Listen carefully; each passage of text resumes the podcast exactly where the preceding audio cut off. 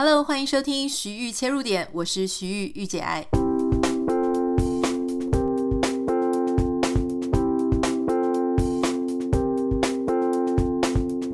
Hello，欢迎收听今天的节目。今天的节目要为你邀请到一位哦，我觉得他的呃经历非常的有趣，这个是我们平常可能很难接触到的。那我也很开心，我有机会认识他。他是一位我在纽约的朋友，纽约已经生活了十几年，小时候是在英国长大，我记得的话哈，没错的话，大学来到纽约念书，就一直在纽约的金融圈工作。他的先生也在纽约金融圈工作。为什么我说他很特别？因为我们平常啊，就是觉得说，哎，我们一般人都是这个白领阶级的上班族嘛，我们所见识到的世界，以及我们看到的一些呃社会上的点点滴滴，其实大家都差不多。不过这位朋友呢，他因为自己所处的圈子跟大家稍微有点不一样，我们待会要来探究一下，跟我们稍微有点不太一样的圈子，到底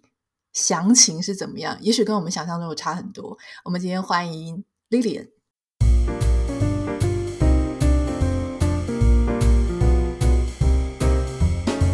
嗨，大家好，我是 Lilian。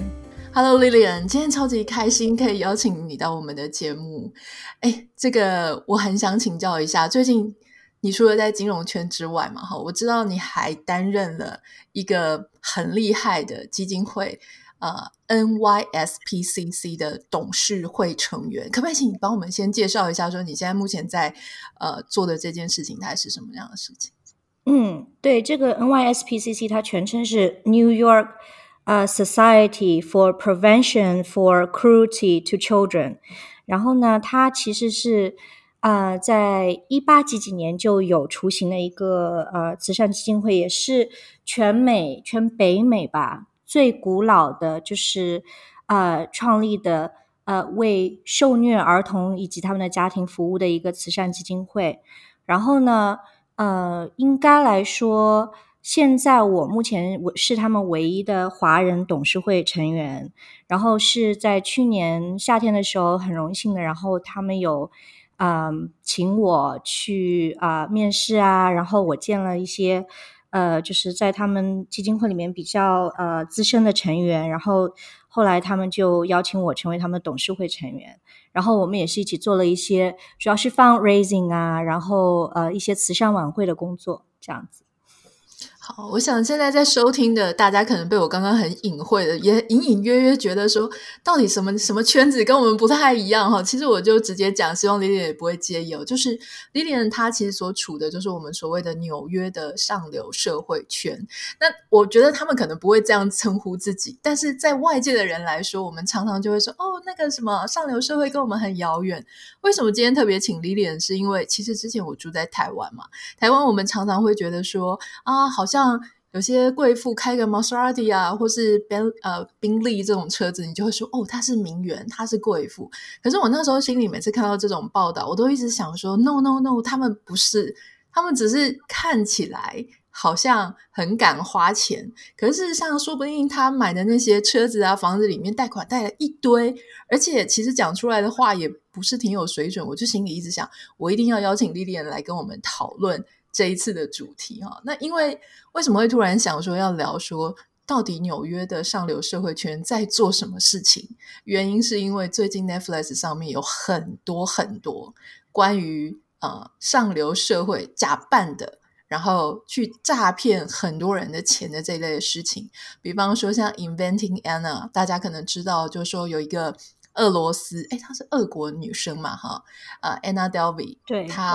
对对对，他假装他是呃德国的后裔，然后另外一个是我们知道那个呃台湾翻成 Tinder 大骗徒的一个男生，好像有假装自己家里有私人飞机，好像很有钱，骗了很多欧洲女生的钱。所以我很想请教 Lilian 哈，在你们这个纽约的上流社会的社交圈里面，真的常常会见到这种名不符实的人出现吗？你自己本身有遇过吗？嗯，其实。这个 in short answer 就是简单回答一下是不会，呃，原因有好几个。然后呢，呃，离我生活最近的是一个，就是在我老公他们工作的上面有，因为通过朋友，然后认识了一个所谓的大亨的小孩，然后那个人呢，就是意思就是说他有很多的关系，然后他把所有所有他的那个就是 promise 都是呃放在哦，你只要现在给我多少钱，那么我现在手上有一个千万级的项目，然后呃下半年就要落实，所以你现在借给我的钱，我下下半年可以呃就是。加倍偿还你，然后我现在只是需要钱过渡，这个是不是很像那个 Anna 和那个 Tinder Swindler 他们那种说法？就是，但是这个东西就是，如果你呃是本身在这个金融圈呃打滚很多年，或者就是说你跟一些平时就真正有社会地位或者有钱、自己有事业的人接触的话，你一听就知道这个人在 bullshitting。所以就是。真正就是大家在同一个圈子的人，反倒不太容易去啊、fall for these you know tricks。然后真正会被骗到的，可能是就是对这样子的生活有向往，但是并不了解内部情况的人，他才会被这样子的这样子的人去啊、去骗到。而且这个 Anna 和这个那个男生，就是那个 Tinder 里面那个男生，他们有共同点，他们都是那种就自。就是中文好像翻作叫自恋型人格，就是 narcissists，所以他们就是就是以前 TED 有一个 talk，然后就叫做 fake it until you make it，然后他们其实就是他们讲到自最后自己都相信自己就是那样神奇的人，然后就有一些性格可能比较软弱，容易被这样的人影响的人会去甘甘愿当他们的门徒。但是大多数人，我想还是不会的。特别是如果你本身自己有社会经历，然后又是成功人士的话，那我想你一定有自己对就是人的基本判断。如果这些人想过来轻易的去就让你去相信他们做的什么什么事情，这个是比较难的。嗯，像那个，可是你看啊，像之前 Theron Theranos 还是反正就是 Bad。Bad Blood 的那个女生，你记得吗？嗯、就是在加州说，她可以用一滴血就验出你的什么 cancer，、oh. 一大堆的那个女生，对，她也糊弄了好多有钱或是这种什么前国防部长等等这些人。嗯、但她的方式，人家说是因为她先让呃，好像是季辛吉还是谁先相信了他，那所以其他后来那些有钱的、有权的，通通都是因为买了那个。前几个相信他的那些大人物的关系，嗯、这个有可能在你们这个圈子里面发生吗？这个是有可能的。其实这个他有一个很 borderline 的东西。其实这个女生她做的事，你也可以说，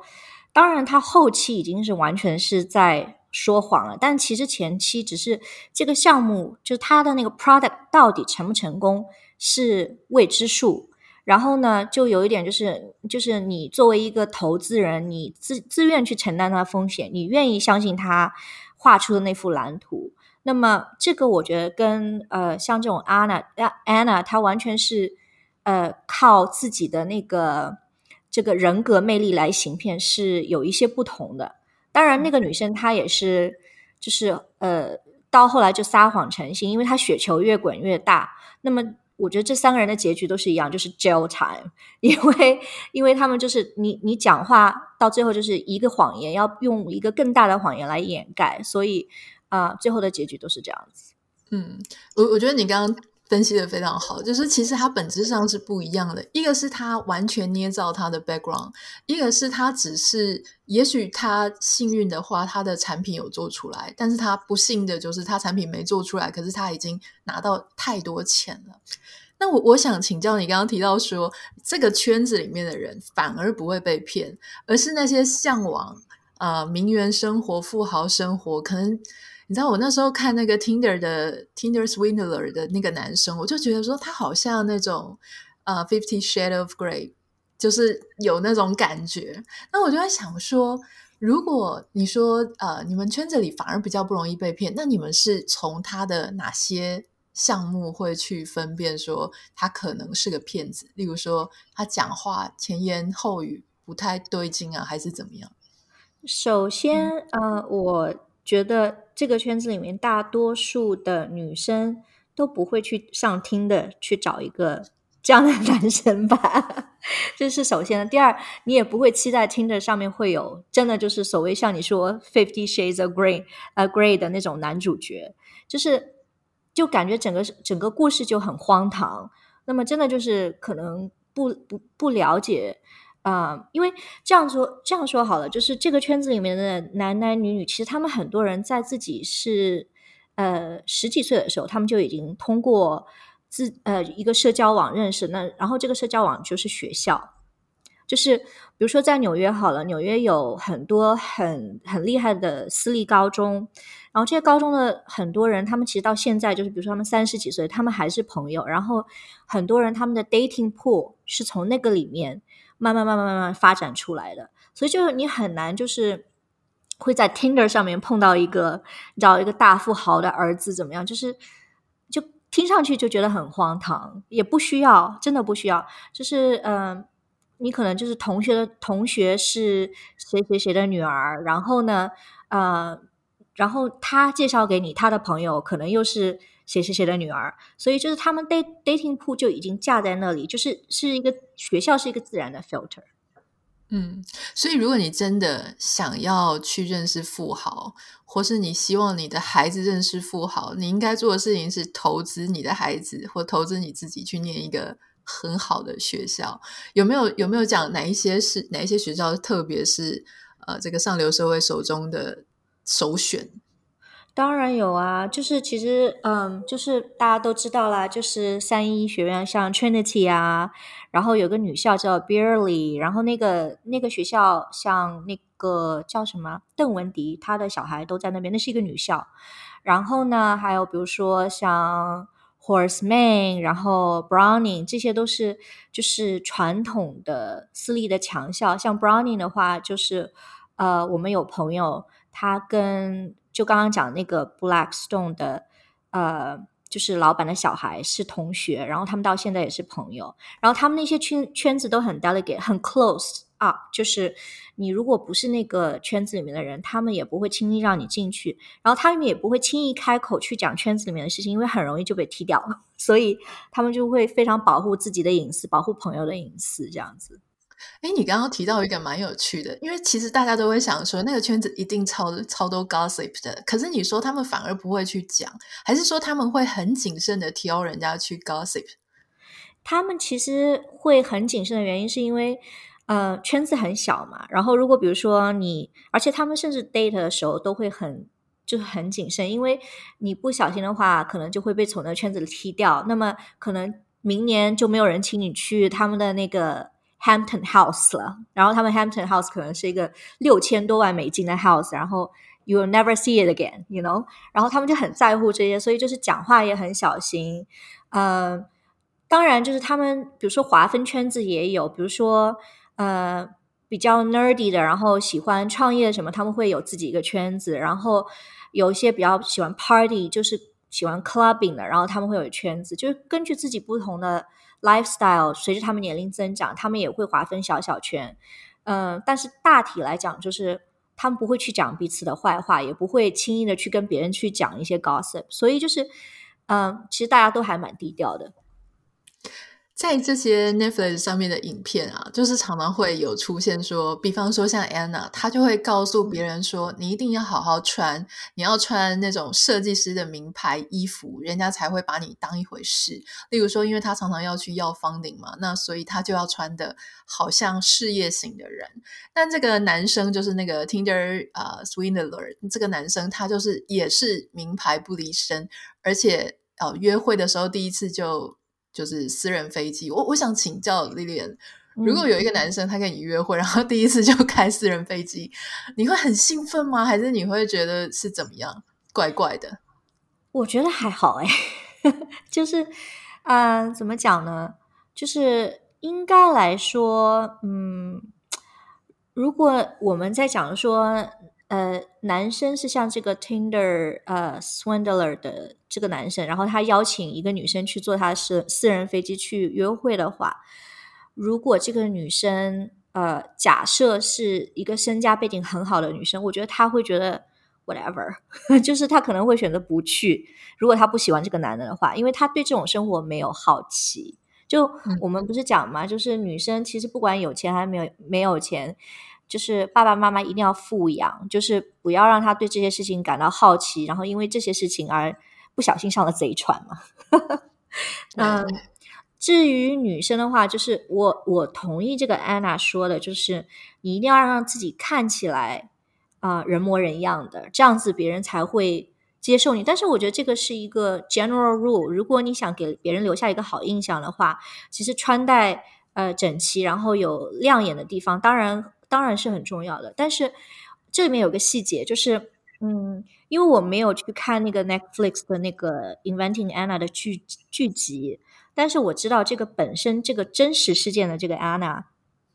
他其实一开始是在一个杂志打工，所以他才能去那些呃 fashion events。因为这些 fashion events 是这样子，就是呃，就是如果你没有邀请函或者不是工相关的工作人员的话，就是他也不会对公共开放。所以一般大家进去以后就有一个基本的信任，但是呢，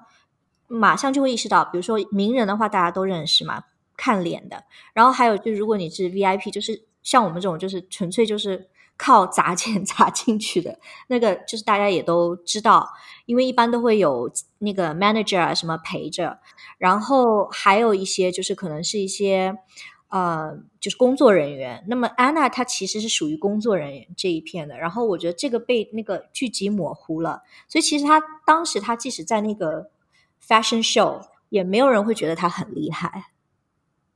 所以呃，其实是这里面有这样一个细节。然后我就记得我上次去呃那个就是有一个品牌的 fashion show 的时候，就是在巴黎。然后呢，我看到了一个我很喜欢很喜欢的一个呃，相当于一个 fashion guru，她叫呃 Alex Chen，。是那个英国很瘦很瘦的那个女生，她自己有个品牌，刚刚关了。然后呢，我就很想跟她去合照，我就问陪我的那个经理，我说：“哎，我可不可以去跟她合照？”那时候我们已经在秀场了。然后他就跟我说：“当然可以了。”他说：“你要知道，就是每一个进到这个场所的人，大家都是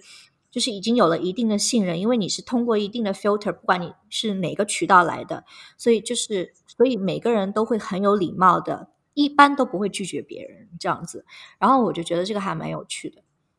诶，那我可以请你分享你的观察吗？因为刚刚照你讲的，嗯、其实在一个 fashion show 里面，你知道一般人不了解的，我们就看 Instagram，然后就哇，你有参加纽约时装周，或是意大利米兰时装周。可是原来这个里面，它其实也蛮 political 的，就是它可能按照你不同的重要等级，嗯、也许你看他坐第一排的人。你你可以帮我们分析一下，坐第一排的人会是谁？第二排、第三排这种，他的 level 往是从他最被重视到最普通的，大概是什么样的的？第一排有，当然就是第一排有明星，嗯、这个是肯定他们是坐第一排的，因为他们可能甚至就他本身是这个品牌的大使。然后还有还有就是你买很多很多，就是真的就是世界级的 VIP 那种。然后呢，还有一种就是你是 VIP，但除了你本身是 VIP 以后，你可能在 Instagram 上面有百万级的那个 followers，那么人家也会让你坐第一排。其实全部都是为了品牌的利益着想。其实这个很简单。然后呢，还有就是我上次去看秀的时候，就很很有趣的，就是第一排永远是最挤的。然后其实有的人他拿到的票子，因为票子上面写得很清楚，你是哪一排的，哪一座的。然后呢，就会有人装傻，然后他其实占了别人的位置，然后他就是不走开，你知道吗？就是就是为了，因为你第一排的话，你想镜头什么都会扫过你啊，或者你自己带的摄像也会扫到你啊，嗯，就就也会有这样的人。那那这个时候怎么办呢？就是警卫他就是把他请出去吗？还是怎么做？不会，就很尴尬。然后最后就大家想办法，就是你挤一点，我挤一点。然后最后就第一排肯定是超载的，永远 always 超载。哎，那我有一个好奇，就说你刚刚提到说你去看这些秀的时候是 manager 陪你啊，嗯，所以这个 manager 应该就是那个品牌或是相关赞助商的。那这个 manager 坐哪里啊？他自己坐哪儿？他们一般都是呃工作人员，他们有就站在后面，所以这个 Anna 她其实可能以前是站在后面的人，你知道吗？我也不我也不知道，但是 但是她是属于呃就是杂志里面，就是打工的人，所以他一定不是就是他自己跟别人形容的这样，但只是因为他在那边耳濡目染，然后他把他的见闻讲给不了解情况的人的时候，大家都觉得哇，你好厉害。再加上就讲回你说的，他一有钱就去置办自己的装备，那其实这个也也是就是说，其实就真正大家如果嗯，就是。就我们讲说不差钱，就是你想买就买的那那样子的人的话，你也没有没有欲望把所有的品牌都堆积在自己身上。你可能出去吃饭的时候，跟朋友聚会的时候，你会顾及到场合，可能你身上就带了一样就是比较贵重的东西，剩下的东西就很 casual，就是反而不会去呃去就是炫耀这些很怎么讲呢，就很物质的东西，但是。当你真正讲起来的时候，就这些东西都是潜移默化。比如说，你会讲，就是比如说，呃，一个二十岁出头、工作一年的小姑娘，她在纽约的 Upper West Side 有一套房子，是她自己的。那么这种情况下，你就知道，哦，这个他肯定家里面是很有钱的。然后或者就是说，呃，他们可能工作上面就是其实没有工作两年，但是已经在慈善。机构里面担任要职了，这就证明他很有影响力。那么可能跟他家族的影响力也有关系，对吧？所以就是类似于这样子比较 subtle 的，就是比较更深层的东西，你才会去感受到哦，这个人可能是某一个圈子里面的人。然后至于就是把品牌什么全部堆积到身上，说老实话，其实大家不 care。我觉得你刚刚太厉害了，因为你直接。完全戳中，因为你说你没有看《Inventing Anna》嘛？那、嗯、那个在 Netflix 里面的他其实就是都坐在时装秀的第一排。那照你刚刚这样讲，其实他根本不可能会去有那个资格去坐在第一排，所以你完全就让 Netflix 那个就戳破他，他一定是为了要拍起来很好看，或者是感觉他是个 somebody 哈。那我我觉得很好奇的是，像我们刚刚谈到很多时装品牌。可是会不会对于像你这样子呃，其实我很喜欢看你的 Instagram，因为你的 Instagram 让我觉得我根本不用去看什么 Vogue 啊，或者其他时装杂志，因为你其实就会分享很多你去哪里看什么，然后你的一些品味，我觉得都很喜欢。那所以我就很好奇说，虽然说假设大家都是带着 Dior，或者大家都是带宝格丽，或者大家都是带 whatever，很多华人喜欢 LV 吗？当你在看别人。穿的时候，你你会第一眼就注意到他穿什么，然后你会脑中好像有呃这个 AI 感觉就是扫出说这个是哪一年的流行吗？会，会，因为就是比如说我们去，就是我去参加品牌的活动啊，然后有一些有些活动其实呃它是比较 exclusive 的，可能它啊、全美它只请了五十对 couple。然后或者嗯，就是它完全是在一个很隐蔽的一个全封闭的一个状态下，就是嗯，其实呃，为了给你最好的体验，它什么东西都是用最好的，可是它呃，就是非常的 exclusive，它也不宣传这样子，嗯，然后你在那种场合下面，你见到就其实大家都会。互相稍微打量一下，当然你会打量，就是既然是品牌请你去，你肯定会穿一些品牌给你的东西，然后大家互互相打量，哦，你穿了什么东西？但同时还有就是，就是其实你也知道这个东西有没有过季啊？然后当然有一些是就真正的是古董，可能是他妈妈传下来，甚至他奶奶的，然后这个就很 classic，然后你就觉得哦，这是 old money 老钱。但是但是如果你是嗯两季以前，就是哦，这是打折的。哦，所以还是有这样的差别。所以如果你刚刚讲的 old money 来的，反而是那个 value 更高一点。就 old money，他可能就是你跟他讲说，哇，你你这对耳环好特别哦，然后他会有一个故事告诉你。他说这是我这是我奶奶的，可能是香奈儿特别那个时候，就是香奈儿那时候还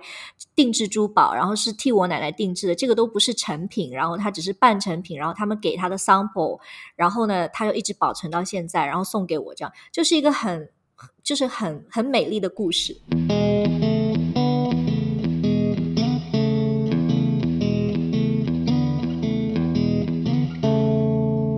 然后呢，呃，David 他本人的这个故事，我仔细看了一下，其实我觉得里面还有很多，就是细节上面，就是有一个细节，就是说他虽然给小费给的很大方，但是他非常没有礼貌。所有服务过他的人都对他同一个评价，就是他对服务人员非常非常没有礼貌。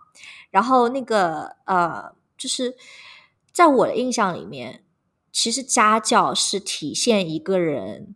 呃是不是某一个层次的人的一个很重要的标准。家有家教是什么？就不是说光对你的朋友，或者是跟你。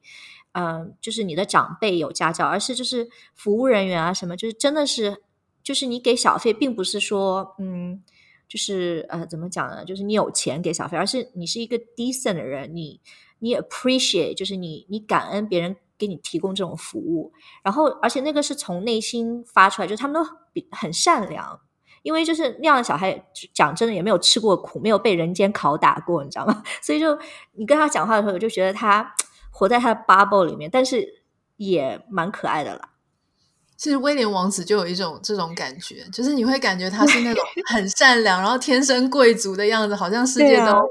很开心。包括那个讲到王子，包括那个 Harry，然后大家会觉得啊，真的一个是憨王子，憨憨王子，然后被一个美国大妞给骗了 那种感觉。哎，所以在这个圈子里面，确实很多人他的样子就是这样子，憨憨的，很耿直，很善良那种。对，因为他没有必要伪装，因为他真的就是他可能自己没有意识到，但他但就是他从小就被保护得很好，从来也没有为金钱烦恼过，也没有为了资源烦恼过，所以就是就比较真，比较真实啦。但当然，就是他们有他们的一套生存法则。那么，呃，其实有的时候也挺没意思的，因为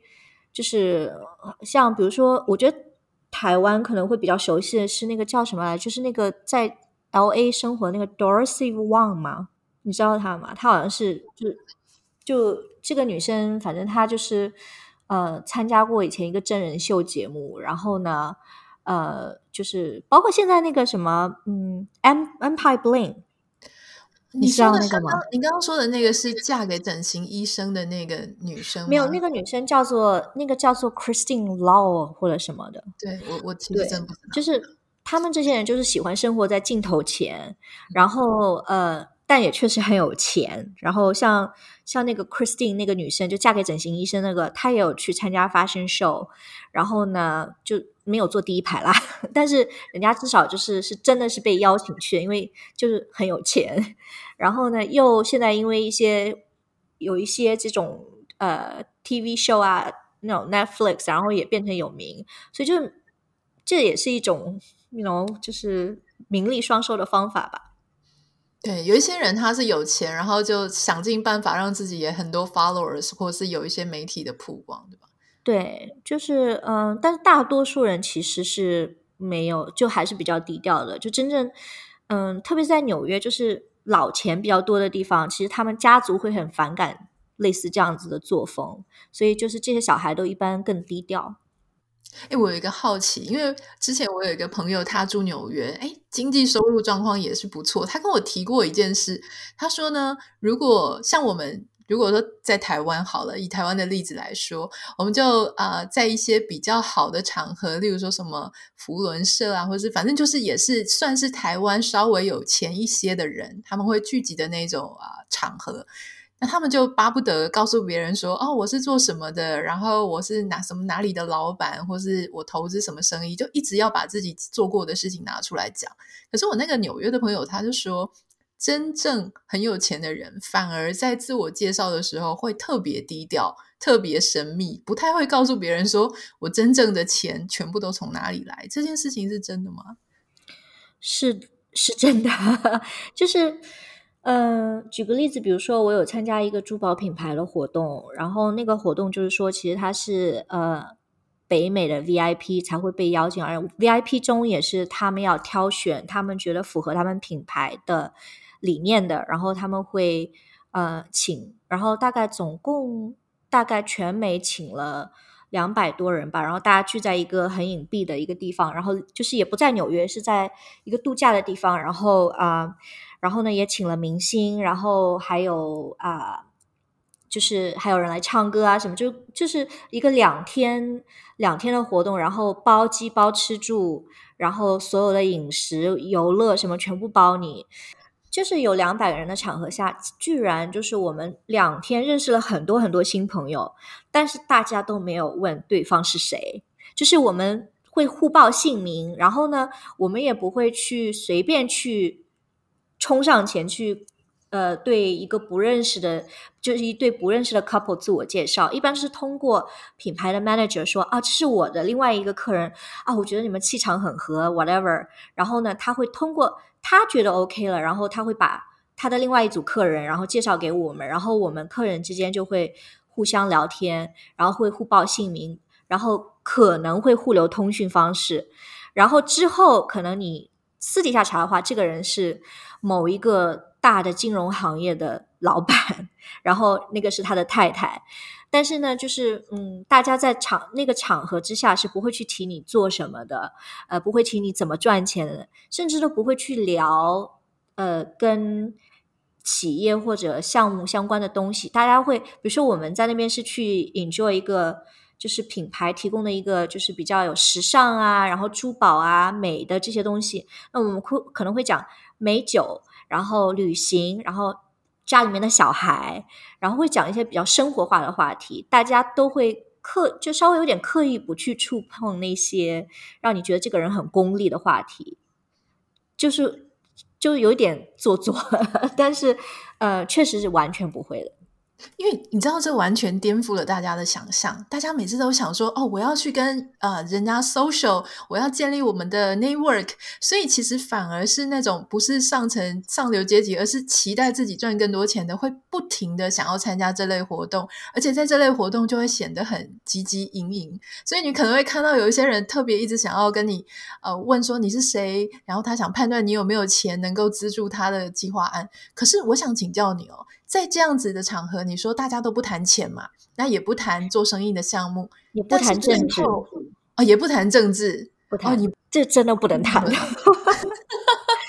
对，就正好那个时候有一个有一个女女士，她是想要呃竞选当地的市长，然后她自己家里面也很有钱，然后她老公是。某一个科创品牌的原始投资人之一，然后呢，所以他很有钱，很有钱。然后他就是想砸钱，然后呃做议员，然后竞选市长。然后当他讲到这个话题以后，大家就很尴尬的沉默了，因为不是说可能有人也有他的支持者啊什么，只是觉得那个场合不对。嗯，而且大家不太想要直接表态那么透明，对不对？对，因为呃，其实也没有必要，因为你真的不知道。别人都是在想什么，而且就是，就像我刚才讲的，就是跟那些高中就在一起的那些呃富二代啊、富三代的小孩是一样的心情。就是如果你不小心踩到雷的话，可能呃未来就是说，就是这些活动啊什么，你就不会去，就不会找你了，因为就是有钱人很多，然后有影响力的人也很多。为什么是你呢？因为他们觉得你够 decent，你。你够符合他们品牌形象，然后够拿得出手，对不对？但是如果你讲一些话或者做一些事情，让他们觉得啊，就是这样子有冒犯到我其他的客人，那么可能你以后就不会去出出席这些场合了。嗯，我觉得超级有趣的。所以，诶，我想另外请教，但是 eventually 最后最后还是有可能是会有合作关系，对不对？当你们的呃 relationship 够久的时候，对，肯。一呃，我有听过这样的例子，但是我觉得，呃，就是去参加这些活动的时候，你就把自己想想成，啊、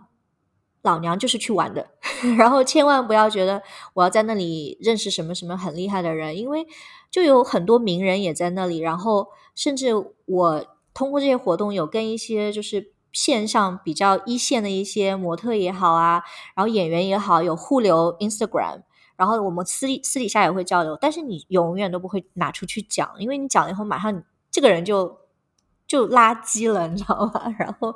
嗯、呃，所以就是你不会说期待，就说这个会发展成什么样子。就像你跟朋友聚会的时候，你没有，你一般都不会想说，哦，我要我要弄清楚这个朋友是做什么，然后看他能不能帮我做什么。你只是说，哦，这个人不错，我想跟他做朋友而已。要用这样的心态的话，嗯、就才会比较容易交到朋友吧。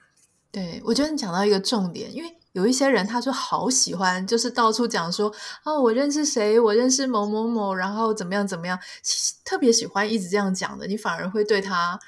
稍微有一点提防，对不对？因为他很可能也不是说提防，就觉得没有意思，因为你认识人家又怎么样呢？对吧？就是。这个是我我小的时候，我爸爸妈妈教我的道理。他说，就是你不要觉得你认识谁谁谁很厉害，其实很多人他在最后就是想要跟你交朋友或者想要帮助你的时候，是因为你们平起平坐，就是他觉得你是他那个圈子里面的人，他才会对你放下心防，然后对你好。然后如果他觉得你的出现只是为了利用他，当然他也不会跟你做朋友。所以就是认你认识谁谁谁又怎么样呢？对吧？嗯，很有道理。我我想请教，就是刚刚你提到，就是说，呃，其实在这个圈子里面，其实每个人还是会因为自己的不同的个性啊，或是喜好。你刚刚说 nerdy 的，有时候会跟 nerdy 在一起。那其实大致上来分是怎么样会比较多？确实是会有一些小圈圈。那怎么样去区分的呢？例如说是教养上吗？还是学历上吗？还是经济能力？首先，学历其实占一点点，因为你大多数这样的朋友是高中的时候认识。因为一旦上大学的话，大学是那种上千人、上万人的，然后每个人的嗯，就是你你有可能交到很不一样的、很不一样 background 的朋友。但是就是中学甚至小学，他像他们私立学校是一路这样上来的嘛，应该在台湾也是一样的吧？就是大家就是。有一些很多这种什么国际学校的朋友，他们就一直一起玩玩玩玩，从十几岁玩到三十几岁这样子，所以是一样的，就是，呃，他们就是相当于呃这个圈子的人不太会变，然后有可能会加加减减，是因为可能有人把自己生活中其他的朋友也带到这个圈子里，那基本上是维持这样子。然后呢，可能随着年龄增长，比如说呃。你搬到西岸去了，你搬到 LA 去了，那么可能就是那边在地的朋友，然后从在地的朋友里面，然后你就认识，比如说你喜欢 clubbing，然后你就是跟你 clubbing 的那几个人里面，首先可能就是你们可能以前是老朋友，然后呢，他再把他的朋友介绍给你，就变成一个 clubbing 的小小 group，对不对？然后还有比如说你，嗯。你喜欢你是搞创业的，然后你通过家族的人可能认识一些资源，那么这些资源他们有自己的小朋友，然后你们两家人吃饭的时候，小朋友也会聊啊，然后就聊一些比较 nerdy 的创业的东西，然后你们就会可能一起搞啊，或者说就是就是呃有就是一起找投资啊，whatever，所以就是很自然的，就是 keyword is 自然，就是自然而然发生的。好，在在今天，我其实实在是太多好有趣的问题可以跟 Lilian 聊哈。不过因为我们时间嗯稍微要控制一下，嗯、最后我想要请教 Lilian，这个其实也是我特别呃喜欢 Lilian 的一个地方，就是她虽然呃经济状况当然是很好，然后阶级上面也都是呃很多人羡慕的，可是他其实本身就是 Lilian 本身并没有很骄纵的气息，那是为什么我们还会说哦继续维持？因为其实哦，我这个人，我我我很不喜欢人家这种用钱去压人家的那种感觉。我觉得我不需要这样的朋友。可是 Lilian 完全不会，所以我相信 Lilian 她在不管是自己的人生观、金钱观，或是她爸爸妈妈给她的。啊，从小到大的教育都是极好的，所以我想请你来分享哈。你刚刚特别在我们节目前，你也有提到说，其实区分一个人啊，上流社会，并不是用有有钱或是没有钱，甚至是不是上流社会这件事也没有那么重要。嗯、那有钱带给你的，或是说经济上无余带给你，你觉得最重要的事情是什么呢？是自由啊。就是你，比如说像我现在，呃，其实本身就我，我以前是刚毕业的时候一直在银行工作，然后那个时候就是一一个礼拜要工作八十到一百个小时，然后也完全就是呃身体也垮了，然后每天都像僵尸一样，然后那个时候其实现在回头想想，为为什么要把自己逼那么紧？然后真的就听上去很 cliche，但是就是 self fulfill self fulfilling，就是你真的就觉得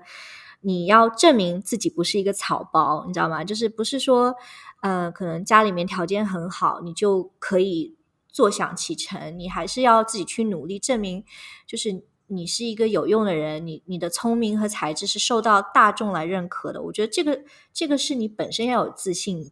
就是帮助你变成一个自信的人的根本。然后我身边也有，就是家里面确实很有钱，然后整天买买买，然后除了买买买，好像生活里面有没有别的活动的人。然后这些这些人呢，我觉得有一个地方就是他还没有找到一个他自己觉得自信的点，所以他需要很多那种。物质的东西来支撑自己，但是我觉得，如果你很自信，你知道自己我可以，我能，然后呢，呃，你又找到一个幸福的家庭，然后我觉得你就觉得很多这些物质上的东西真的是身，就真的是身外物，听上去很就有点做作，但是我是真的觉得是这样子。是有点 cliché，